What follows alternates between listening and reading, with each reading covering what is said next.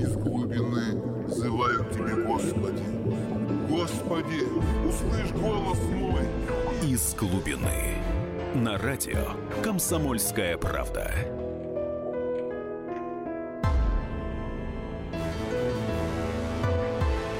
Ну а сегодня мы предлагаем вам заглянуть в экономические глубины в студии в течение этого часа. В течение целого часа прямого эфира с нами доктор экономических наук, профессор Никита Кричевский. Никита Александрович, добрый вечер. Здравствуйте, господа. Здравствуйте. Ну, несложно догадаться, по какому поводу мы здесь собрались. Что-то нужно делать. Вот это звучит сейчас все громче и громче. Да, задержание экс-министра экономического развития Алексея Улюкаева. Конечно же, отправная точка, но это всего лишь повод. Поскольку, как сказал сегодня журналистам пресс-секретарь президента России Дмитрий Песков, э, задержание Улюкаева не может ассоциироваться с изменением экономического курса Российской Федерации.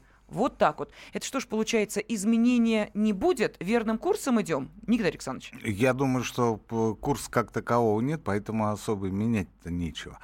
А, если подразумевать, так сказать, глобальный магистральный курс, то это курс на рыночное преобразование, на рыночную экономику, на свободу предпринимательства и прочие пролиберальные дежурные мантры, высказывания, словеса, которые мы слышим на протяжении, ну, 25 лет точно, а то 30, а вообще-то, я думаю, лет 50.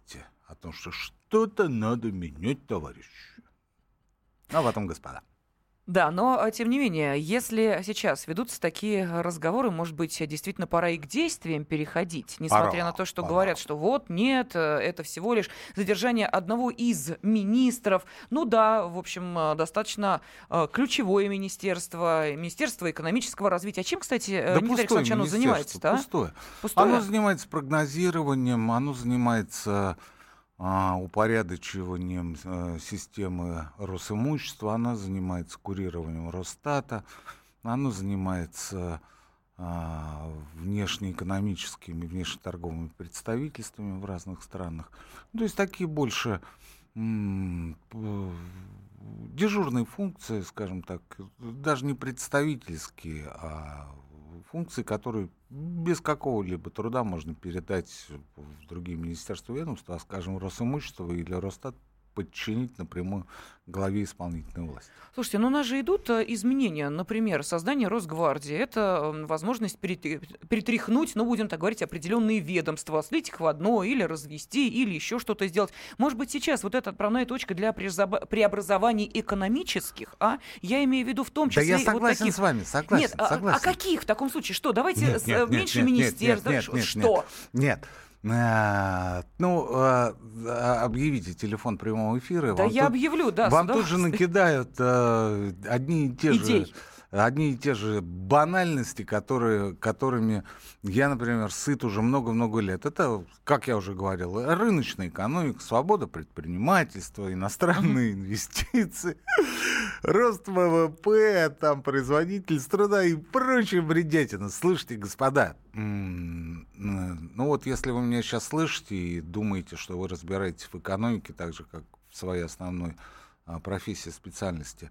Но вот смотрите, давайте я как экономист буду разбираться в ваших вопросах, в ваших проблемах. Я думаю, что вы меня очень быстро поднимете наспех. Э, вот ровно такие же чувства эмоции я испытываю, когда вы начинаете советовать, ну, лично мне, другим не знаю, другие такие же балабола, а, как господин Улюкаев ныне, а, находящийся под домашним арестом. Будете, будете рассказывать, что надо делать. Я же исхожу из того, что есть э, масса проблем. Причем это не критические, не катастрофические очень часто проблемы. Ну, действительно, проблемы, вопросы, задачи, которые решать надо. Вот по каждой конкретной задаче давайте и решать. Отлично. А что давайте делать? мы список этих задач. Может быть, вы нам сейчас озвучите его в школе. Мы говорим о конкретике. Да? Вы уже ручку взяли с листочком. Будете кандидатом на пост министра все это дело передавать после эфира. Хорошо. А, ну, первая магистральная главная задача это, э, на мой взгляд, не, не только Министерство экономического развития. Я, я еще раз повторю, что я не вижу необходимости его существования. Ну так, между нами. Ну просто не вижу. Ну, потому что когда это было при грифе Министерства экономического развития и торговли, там еще можно было понять, что речь идет в том числе о регулировании торговой деятельности, а торговля А в России так уж повелось, спокон веков, э, исторически находилась под э, жестким контролем и регулированием государства, скажем так, царя. Царя. А, ну, начнем с того, что, собственно, князь Владимир, сейчас крамол скажу, засветился в значительной степени многочисленными вояжами в э, Византию, в Константинополь. С чем он, с чем он туда ездил? С чем он туда ездил? Он ездил туда с товаром, с рухлядью, с мягкой рухлядью, это мех, а, с другими какими-то изделиями, в том числе по дороге захватывал рабов.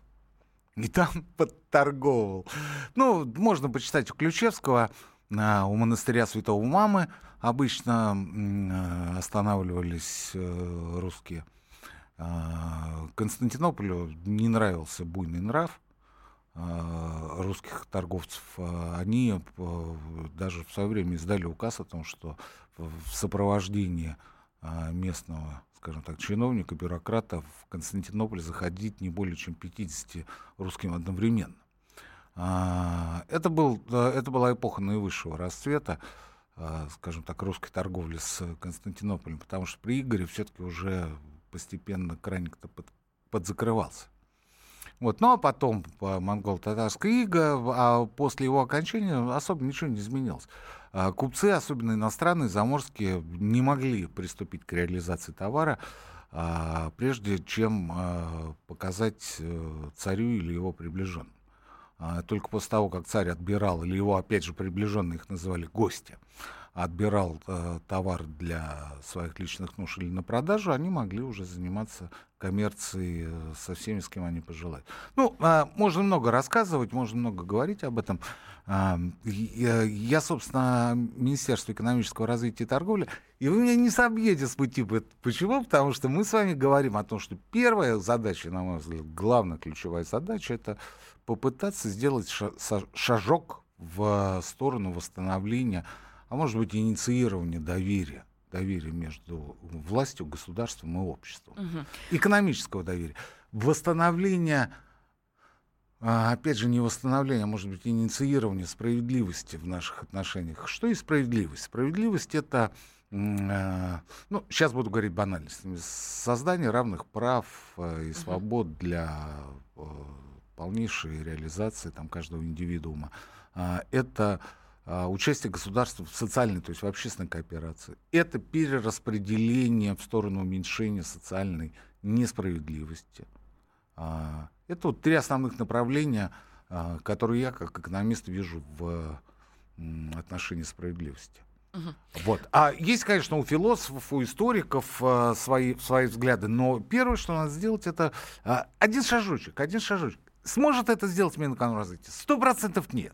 Сто процентов нет. Почему? Потому что и здесь мы начинаем с вами а, градуировать э, каждую проблему в отдельности. Ну, давайте возьмем, например, финансы, денежное обращение и кредит. Смотрите, вышел один товарищ. Мы здесь не будем говорить во избежание последующих судебных разбирательств. Вышел один товарищ и сказал, а, я считаю, что есть смысл а, брать подоходный налог с а, доходов по депозиту. Потому что эта ситуация в мировом масштабе уникальная – а, нигде в мире и так далее и тому подобное. При том, что а, доходы свыше 5% пунктов над ключевой ставкой, над ставкой рефинансирования и так облагаются по ставке НДФЛ 35%. А, зачем он это сделал? Зачем он это сказал? Я понимаю, это можно было сделать в ситуации, когда у нас все хорошо и деньги валятся просто с неба. А сейчас, когда и так тяжело, когда и так у людей денег нет, они пытаются получить дополнительные средства uh-huh. а, хотя бы через а, доходы по своим вкладам. Это шаг в направлении социальной справедливости? Конечно, нет, это в другую сторону, ровно в другую сторону. Никита Александрович, давайте мы сейчас уйдем на небольшую паузу, буквально через две минуты продолжим. И я хотела бы обратиться к нашим радиослушателям. С нами в течение этого часа в прямом эфире доктор экономических наук, профессор Никита Кричевский. Поэтому, во-первых, можете поспорить или согласиться с Никитой Александровичем. У нас для этого есть телефон прямого эфира, есть возможность принимать ваши звонки 8 800 200 ровно 9702. Или можете отправить комментарий на WhatsApp, как вам удобнее, номер 8 967 200 ровно 9702. Ну и, что называется, контрольный вопрос. Что может вернуть вернуть доверие к правительству. Как считаете вы? Ждем ваших звонков. Из глубины. На радио «Комсомольская правда». Из глубины взываю тебе, Господи. Господи, услышь голос мой. Из глубины. На радио «Комсомольская правда».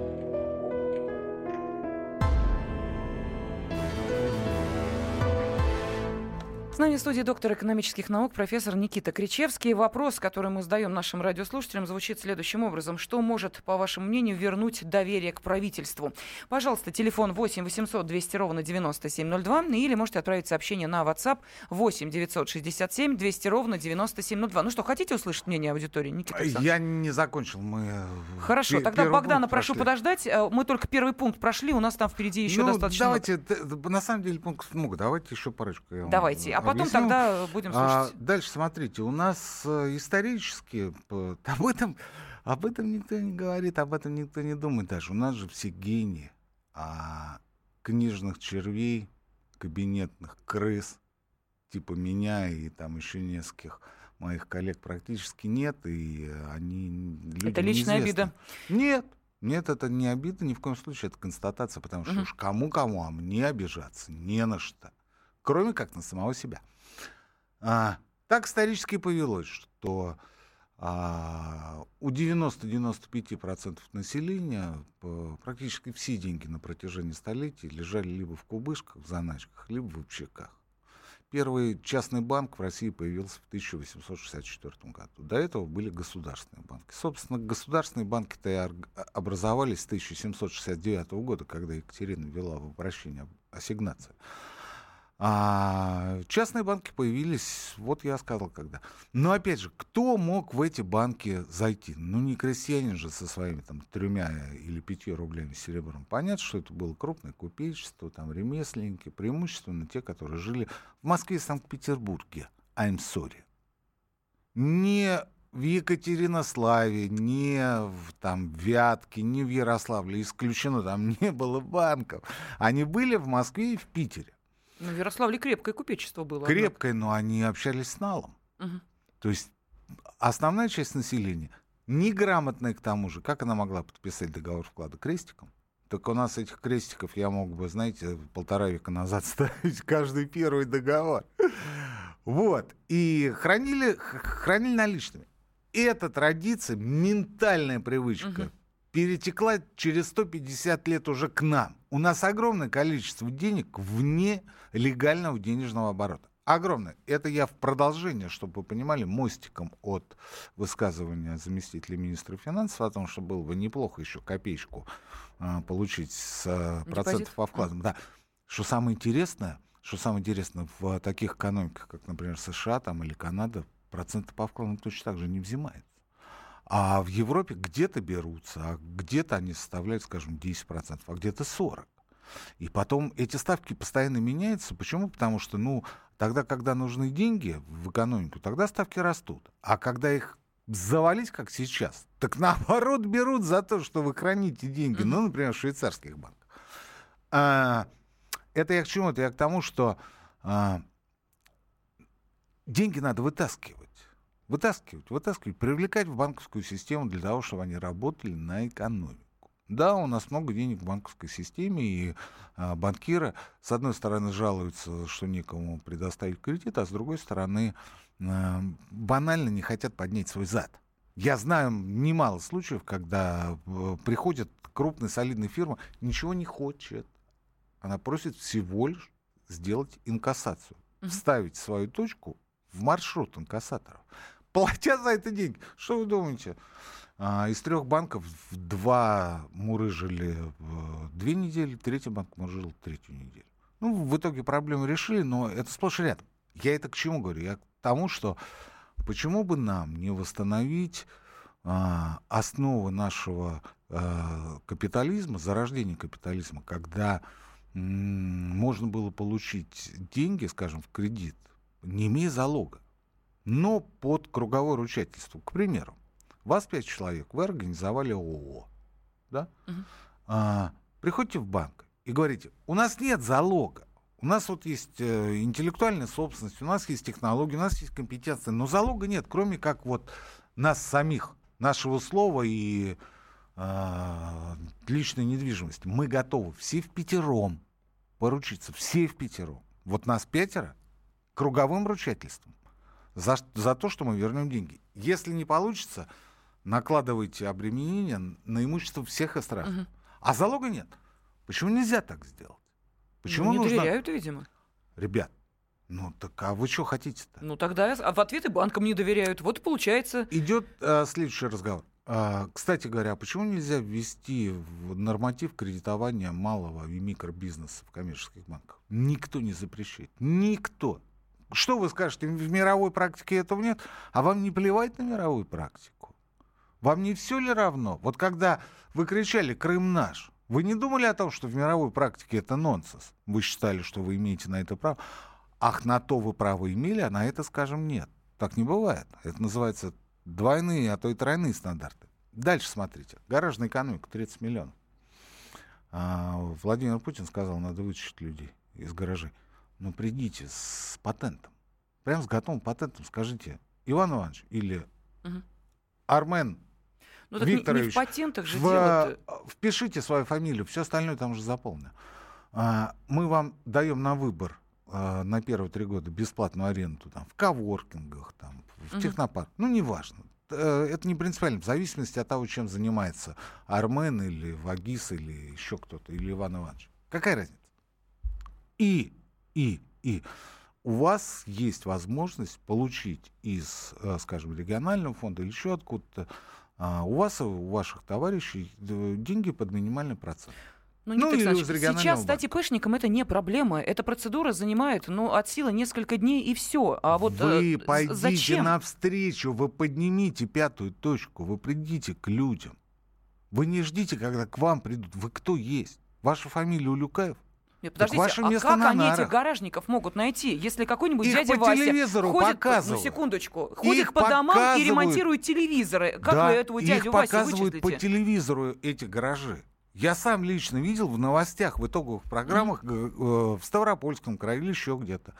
А, не начинайте, не начинайте с дяди Васи, который ремонтирует холодильники по квартирам. Начинайте с тех людей, которые что-то реально производят. Начинайте с них. А у нас сегодня ровно наоборот. Только сегодня я э, смотрел отчет о том, как э, в городе Павлово, Нижегородской области, уничтожают э, ведущую фабрику по пошиву свадебных платьев. Э, фабрику, которая экспортирует э, свою продукцию в Европу, в США, там, в, в, практически по всему миру. И продукция, которой гордятся. А ее уничтожают, ну, потому что вот местному царьку не нравится. Угу. Вот так. Вот так. Это по, по интернету, по интернету, по сетям, э, вот буквально сегодня я смотрю, это прям вот веером расходится. У нас происходит ровно наоборот. Дальше. Региональные чиновники, местные чиновники. Отчитывайтесь не за количество освоенных денег, а за количество созданных, вновь созданных рабочих мест. Вновь созданных предприятий. Да, я понимаю, будут приписки. Ничего, ничего. Работать будете в нужном направлении. А что касается дяди Васи, который ремонтирует холодильник, если он почувствует, что ветер подул в его сторону или в его паруса, он сам придет. Он сам, придет. он сам скажет, давайте я согласен, 6% надо заплатить. Я, я согласен заплатить. Вот я, профессор Кричевский, а, всерьез раздумываю над тем, чтобы зарегистрировать ИП и встать на систему обложения, когда я плачу со своих доходов 6%. Ну и, соответственно, взносов в пенсионный фонд раз в год. Да, потому что это действительно выгодно, потому что это приносит дополнительные деньги для меня. И я вижу в этом, я, я вижу это мало того, что а, основание, я вижу в этом еще и а, в, возможность совершенно легально работать и уйти от черного нала. Потому что рано или поздно меня, как у Люкаева, могут поймать за одно место и сказать, ну что, Никита Александрович, как ты там на радио КП зажигал? Молодец! А что, Улюкаев тоже гаражник? Так, это была шутка. Давайте послушаем Богдана. Богдан, добрый вечер, здравствуйте. Добрый вечер. Я, вы знаете, на первое время вот так вот, ну, думаю, что лучше всего отменить налоги, как бы, ну, вот, э, на, вообще, как бы, отменить налоги, дать каникулы. Угу.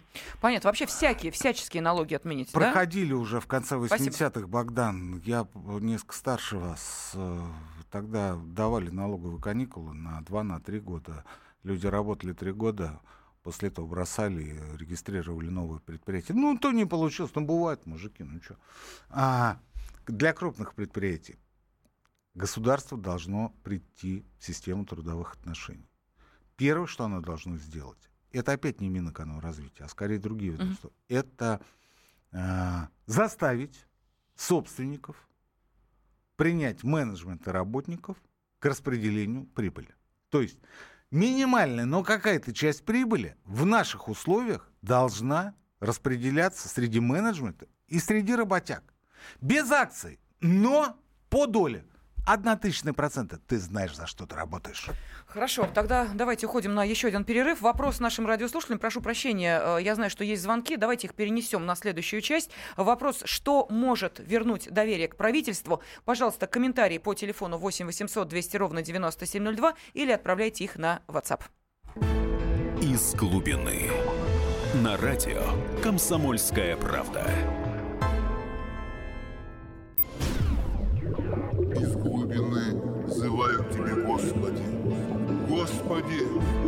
Голос мой. Из глубины. На радио «Комсомольская правда».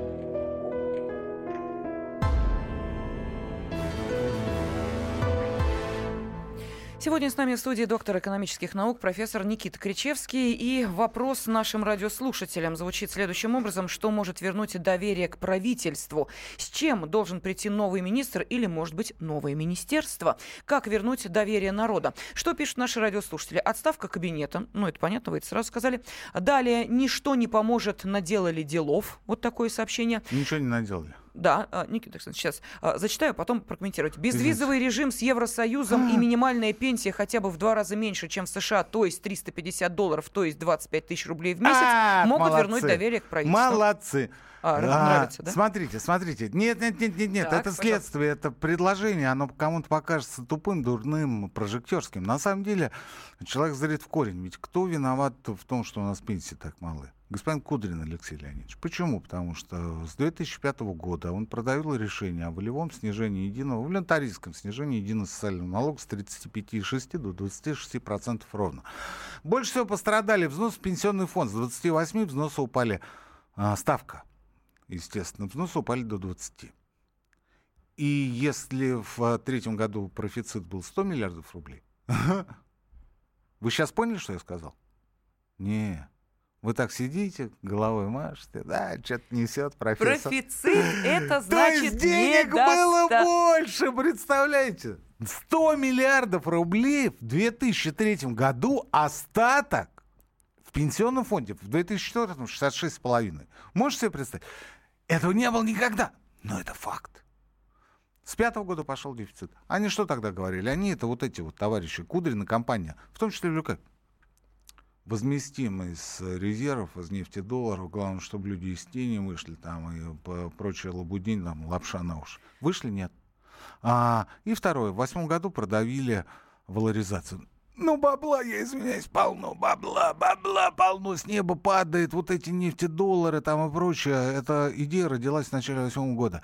Ее реализовали. Но реализовали тогда, когда пошел уже кризис. Но я хотела сказать, что это недоставаемые из кубышки деньги. Нам же Кудрин как и говорил, что все... эти деньги нужны. Да. Нужны и как все... подушка безопасности. Смотрите, угу. смотрите, государству нужно для того, чтобы повышать благосостояние своих граждан. Больше оно ни для чего не нужно. Ну, конечно, а благосостояние это охрана границ, это внутренний безопасность безопасность, это протекционизм. Угу. А, далее везде. А, и все это было сделано без каких-либо дополнительных источников поступления в Пенсионный фонд Российской Федерации. Все, ребят, все, все. Спасибо Алексею Леонидовичу. Молитесь на него дальше. Он а, мало того, что в жизни не признается в том, что он это сделал, и он автор этого дефицита пенсионного фонда, он вам скажет, что для того, чтобы этот дефицит сохранить, то бишь замести свои следы, надо сделать что? Правильно, повысить Налоги? Пенсионный. А, а возраст. пенсионный возраст, ну, ну да, конечно. конечно. Слушайте, у нас и, прям да. ликбез экономический. Вот, угу. а, это я к чему? Это я к тому, что человек абсолютно правильно вам написал. А, надо пересмотреть тарифы. Тарифы, надо их пересчитать. Надо сделать, да, их будет больше, этих денег, да.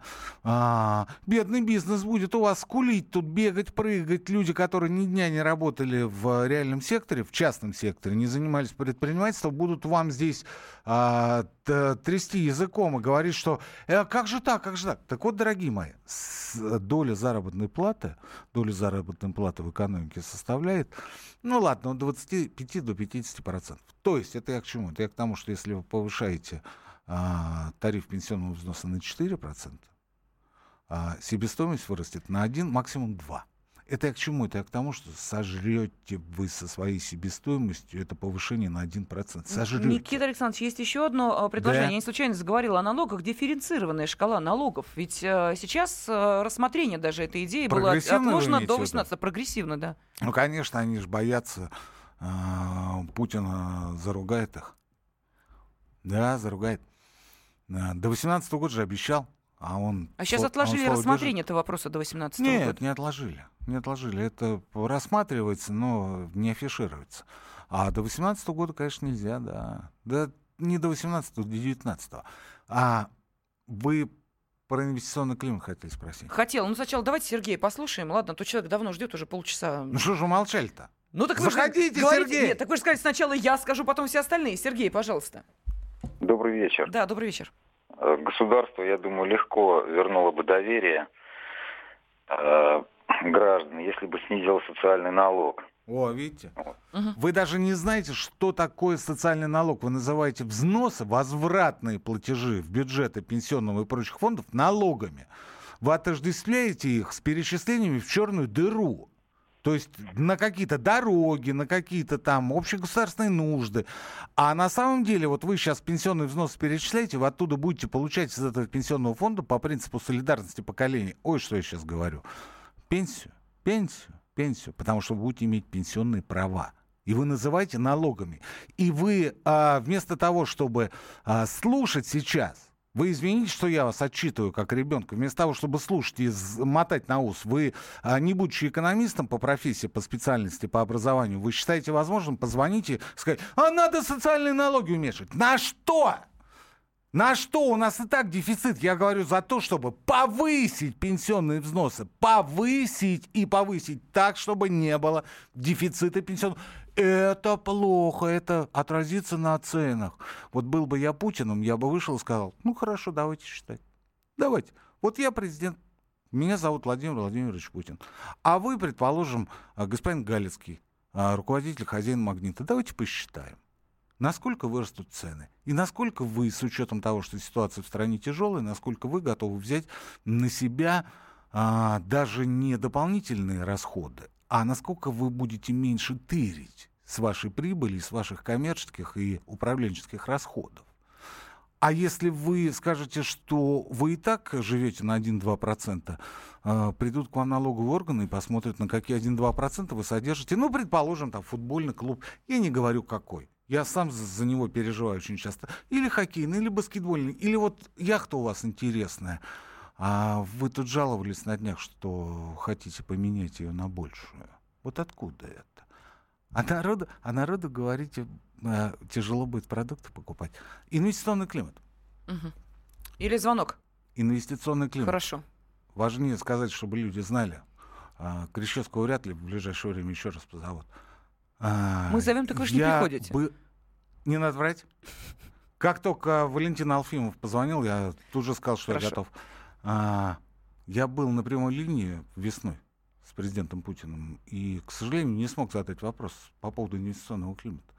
Я сказал, что доверие государству и легитимность, то есть общественное признание приватизации невозможно без пересмотра итогов без справедливой оценки приватизации. Что имеется в виду? Не надо твердить о нежилых помещениях на первых этажах, а также о коммерческой недвижимости. Ни в коем случае. Я не об этом. А русский человек всегда считал, считает и будет считать, что недра, леса, земля, водные и прочие ресурсы, которые даны нам, что называется, Богом, они принадлежат всем. Не Лукойлу, извините за это слово, и даже не, а, скажем, там, к, Красноярской энерго или еще кому-то, а всем народу. Вот это и должно быть пересмотрено. Кто будет управленцем от имени народа? Кто будет управлять недрами? А, Лесами. В 1932 году вышла фундаментальная классическая книга Берли и Минза «Корпоративное управление и частная собственность». 1932 год, больше 80 лет назад. Там было четко на пальцах расписано, что власть от акционеров, от собственников давным-давно в корпорациях перешла к менеджменту. И если у нас а, есть прекрасная авиакомпания «Аэрофлот», занимает первые места в своих сегментах. Если у нас есть банк ВТБ, у которого тоже никаких проблем все последние годы нет. Если у нас есть другие организации, тот же Сбер, который идет впереди а, а, по а, многим продуктам, а, это все банки с госучастием. Ну, только mm-hmm. не надо говорить, что Сбер это банк с участием ЦБ, это все все понимают. А, и с другой стороны, есть э, госкомпании, которые действительно... Есть Роснефть. Есть Роснефть, она ведущая мировая компания, она всегда прозябала, но вы посмотрите на их отчетность. И с другой стороны, есть такие компании, как РЖД, например, но она и то выходит в прибыль. Есть Почта России, но она и то как-то пытается двигаться. Менеджмент. А есть Норвегия, Статойл, Норсгидро прочие компании, они частично или, пол, или э, отчасти государственные. Есть э, португальские авиалинии, есть турецкие, э, есть Финер, есть ближневосточная авиакомпания полностью или частично государственные. Я уже не говорю там о таких странах, как, например, извините, Китай. Если в России в среднем, по моим подсчетам, доля государства в экономике 34,2%, то в Китае 60%. 60! Кто будет управлять? А кто в Китае управляет? Папа Карла? Нет. Те же китайцы. Те же китайцы. И получается, вы знаете, получается. А если у вас не получается, ребята, давайте поступим по-другому. А, у нас низкие таможенные тарифы. Я согласен. Ничего не сделаешь. А, в 19 веке Витте решил эту проблему, а, создав твердый рубль, угу. золотое обеспечение, и подняв тарифы. А, средний тариф составлял 31%. По подсчету Дмитрия Ивановича Менделеева. Это одна из его публикаций. Сегодня мы не можем поднять тариф, то есть ввести протекционизм на таможне, но мы сегодня можем искусственно девальвировать рубль, и задать ему твердую планку. Так, чтобы иностранный инвестор с технологиями или с деньгами, или со своими компетенциями, я имею в виду частное лицо, знал, что 90, скажем, рублей за доллар, или 100 рублей за доллар, или 80, неважно сколько, неважно сколько, он получит на входе и заберет на выходе. Ровно так сегодня поступает в Китае, ровно так сегодня поступают в Казахстане, ровно так сегодня поступает во всех, практически во всех развитых экономиках. Есть исключения, одна из которых Бразилия. Там э, темпы падения экономики без всяких санкций Крыма сопоставимы 3,9% по итогам прошлого года с нашими.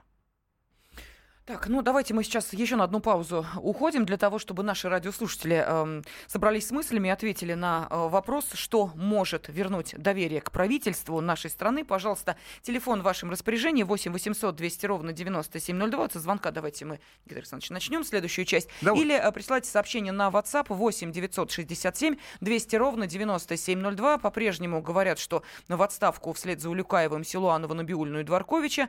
Э, и еще... Кто придет работать? Те, кто написал? Ну, видимо, э, да. Э, далее гневаются на банки, где, собственно, пропали деньги одного из наших радиослушателей. Ну, хорошо, это э, те сообщения, которые уже пришли. Посмотрим, что будет дальше. Из глубины. На радио «Комсомольская правда». Здравствуйте.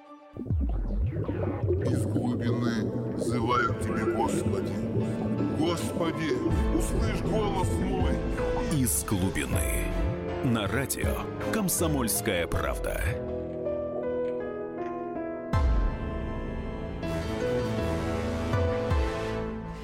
В студии доктор экономических наук, профессор Никита Кричевский. И э, давайте, вот мы обещали нашим радиослушателям с телефонного звонка эту часть начать, э, так и поступим. Э, добрый вечер, Таир, здравствуйте. Да, добрый вечер. Я очень благодарен профессору за такую почти мурзилочный, доходчивый ликбез.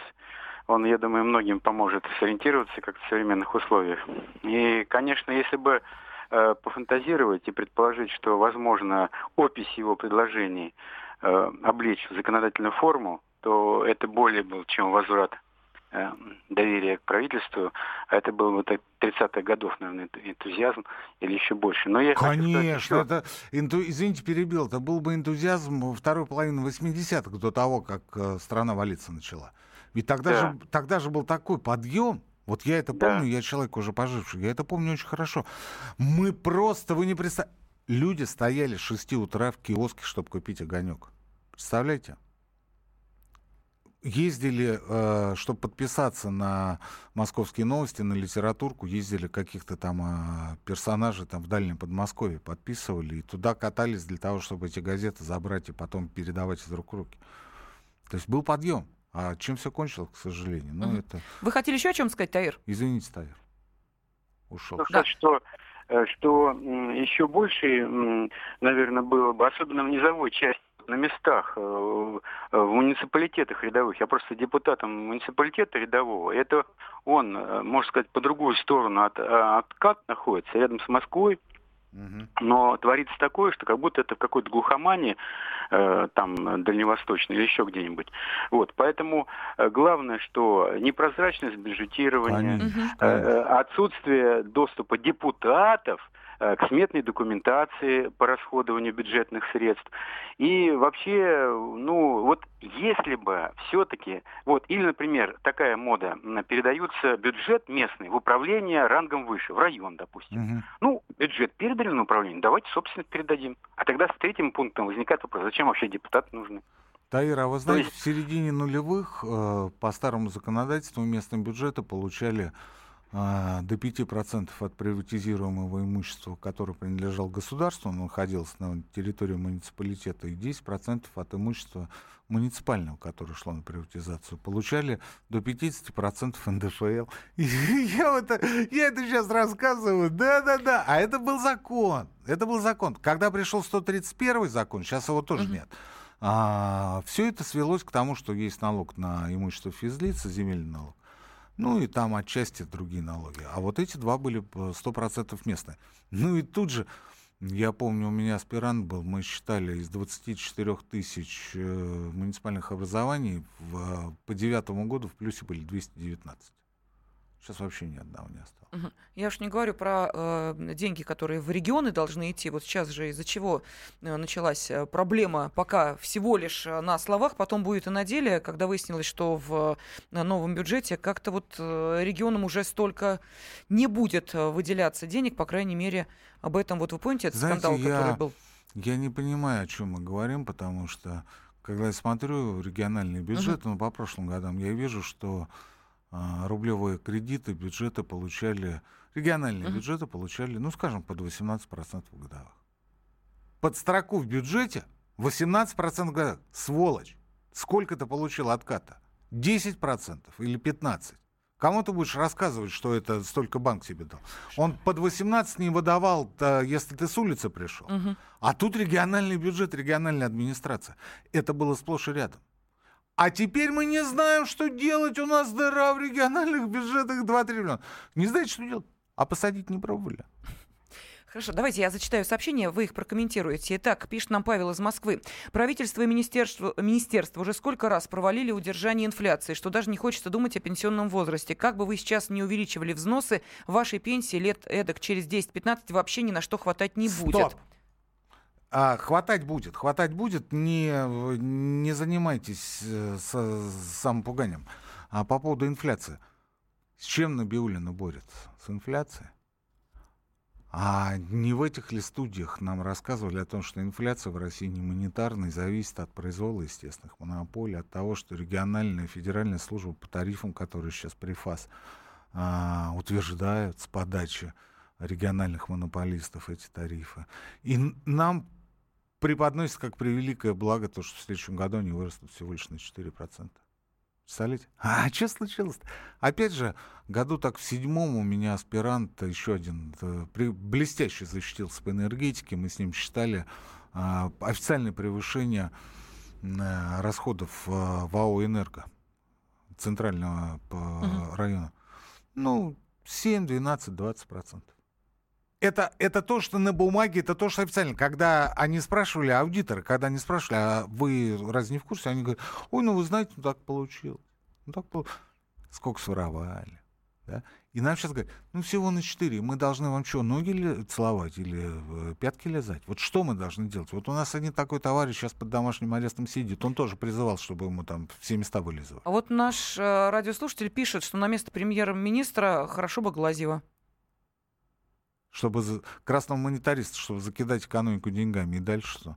У банков и так сейчас от полутора до двух триллионов ежедневно остается свободных неиспользованных денег. Что делают? Они отдают ЦБ под проценты и вообще не жужжат, потому что ЦБ платит. А это очень хорошо. Не надо работать. Ну, ЦБ же отдаст с процентами, все нормально. А Глазев приходит, они, кстати, с Титовым, э, а за Титовым Белоусов стоит, насколько я себе представляю. Андрей Белоусов и говорят, а мы вот экономику сейчас деньгами закидаем. Так у вас и так денег в экономике полно. Дать некому, и проценты uh-huh. превелики. А, ну, давайте разбираться, почему проценты. Это спасет? И нет, не спасет. А почему не спасет? Ну вот э, на пальцах, опять же, объясню нашему слушателю. Э, кровь экономики не деньги, а труд. Труд. Человек. Человеческий труд, интеллектуальный, организационный, предпринимательский, административный, какой угодно. Труд, ребят, труд. Запомните, деньги — это а, блеф, мантра, которую придумали либералы для того, чтобы загаживать вам мозги. И вы уверились в том, что если есть деньги, значит, все будет нормально. Что касается Глазева, я заканчиваю. Uh-huh. Насколько я знаю, он советник президента по Евразес. Вот и пусть занимается Евразес. А то, чем Глазев и товарищи занимались в начале 90-х, мы все это уже хорошо знаем. Следующее сообщение. Анатолий из Азова пишет. «Э, доверие основной массы россиян к правительству увеличится через реально работающие профсоюзы. Ну, конечно. Но я считаю, что пока мы будем ждать а, второго пришествия профсоюзов, а, сменится не одно поколение. Не в профсоюзах дело, а в присутствии государства. Вот государство, как в начале прошлого века, как это было в Англии, как это было в других странах, должно постоянно присутствовать, должно постоянно а, разрешать возникающие, перманентно возникающие конфликты, например, между собственниками и трудовыми коллективами. Эта практика, обычная практика была, и она была задействована у нас ровно сто лет назад. Но если бы не революция, у нас бы все было по-другому, к сожалению. А профсоюзы, да, они с удовольствием порулят. Главное, чтобы взносы люди, люди перечисляли, они будут сидеть и благоденствия. Следующее сообщение. Поставьте на посты вместо сислибов э, монитористов, технократов для индустриализации и выхода из низко передельной долларозависимой экономики. Ой, какие умные слова, совершенно ага. бесполезные. А, кто есть монетаристы, кто есть технократы? Напишите, пожалуйста, если сможете. А, долларозависимая экономика а, ну, вот вы знаете, я доллара не Наш ем. слушатель требует новой индустриализации страны. Вот о чем он а говорит. А индустриализация а, в чем должна проявляться? Я вам а, отвечу, времени уже совсем нет. В России было две индустриализации. Индустриализация Витте, индустриализация Сталина. А третья индустриализация, да, вполне возможно и, может быть, даже необходима. Но оба раза, об, обе индустриализации производились а, с прицелом на военно-промышленный комплекс. Вот вы сначала узнаете, что нужно военно-промышленному комплексу, а потом требуйте, ребятушки, требуйте, чтобы а, благодаря а, вашему, вашей настойчивости создавались новые предприятия. Но какие, вы спросите у военных, что им надо? Вот оба раза было так. И оба раза это срабатывало.